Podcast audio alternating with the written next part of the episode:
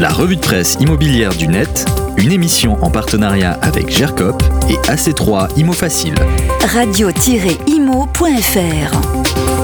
Bonjour, cette semaine dans notre revue de presse on débute chez BFM TV, le site avec une analyse pointue d'un fait d'actualité. Les prix dans l'immobilier neuf risquent de grimper encore un peu partout en France et ce sur le moyen terme. Le site BFM Imo qui se base sur le dernier baromètre euh, du laboratoire de l'immobilier, ce dernier constate que le mètre carré dans le neuf a encore pris 5,7% sur un an entre novembre 2021 et novembre 2022. C'est certes un tout petit peu moins qu'en début d'année, plus 7% sur un en mai dernier, mais la progression reste soutenue, d'autant qu'elle intervient après plusieurs années de forte inflation sur les tarifs.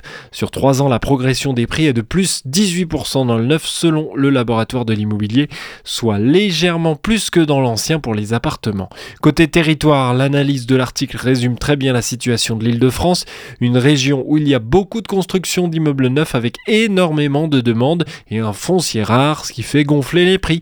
À Levallois-Perret, par exemple, Boulogne-Billancourt ou ici les Moulineaux, les prix sont proches du neuf dans la capitale et même dans les zones les plus populaires, cela reste très cher.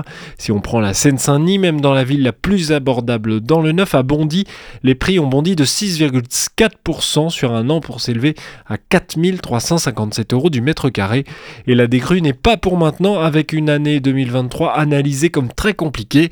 Tension sur les prix, sur le foncier, sur les matériaux, sur les prêts, sur l'offre de logement. Une année donc euh, qui s'annonce euh, très dure. Toutes les clés pour comprendre de manière synthétique chez nos confrères de BFM TV. On continue notre revue de presse chez Atlantico qui donne la parole à l'analyste et ancien haut fonctionnaire Charles Revient pour évoquer un article qui fait grand bruit du journal The Economist. Il raconte qu'une chute globale des prix de l'immobilier est en train d'arriver. Atlantico qui titre sur un crash IMO, même si dans l'interview, Charles Revient expose que le terme de crash IMO n'est pas encore approprié. Une analyse qui fait du bien car elle porte à notre lecture des faits objectifs et mesurés. Des leçons ont été tirées de la crise de 2008-2009 ayant transformé la crise immobilière en crise financière dans certains pays comme les États-Unis, le Royaume-Uni, l'Irlande ou l'Espagne. Et de rappeler qu'aujourd'hui, le pays qui semble avoir la crise immobilière la plus grave est la Chine. Énorme crise spéculative et de surproduction, grève de remboursement de certains acheteurs dont d'autres ont versé des fonds pour des logements qui ne verront jamais le jour.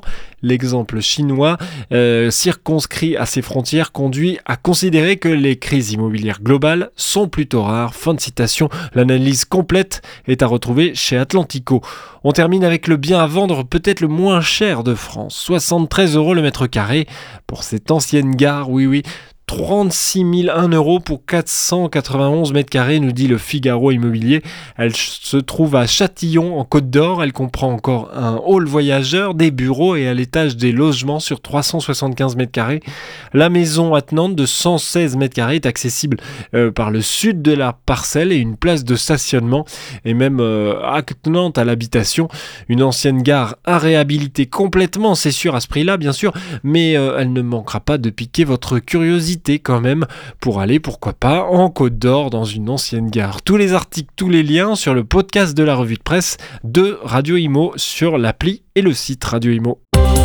La revue de presse immobilière du net, une émission en partenariat avec GERCOP et AC3 Imo Facile. Radio-imo.fr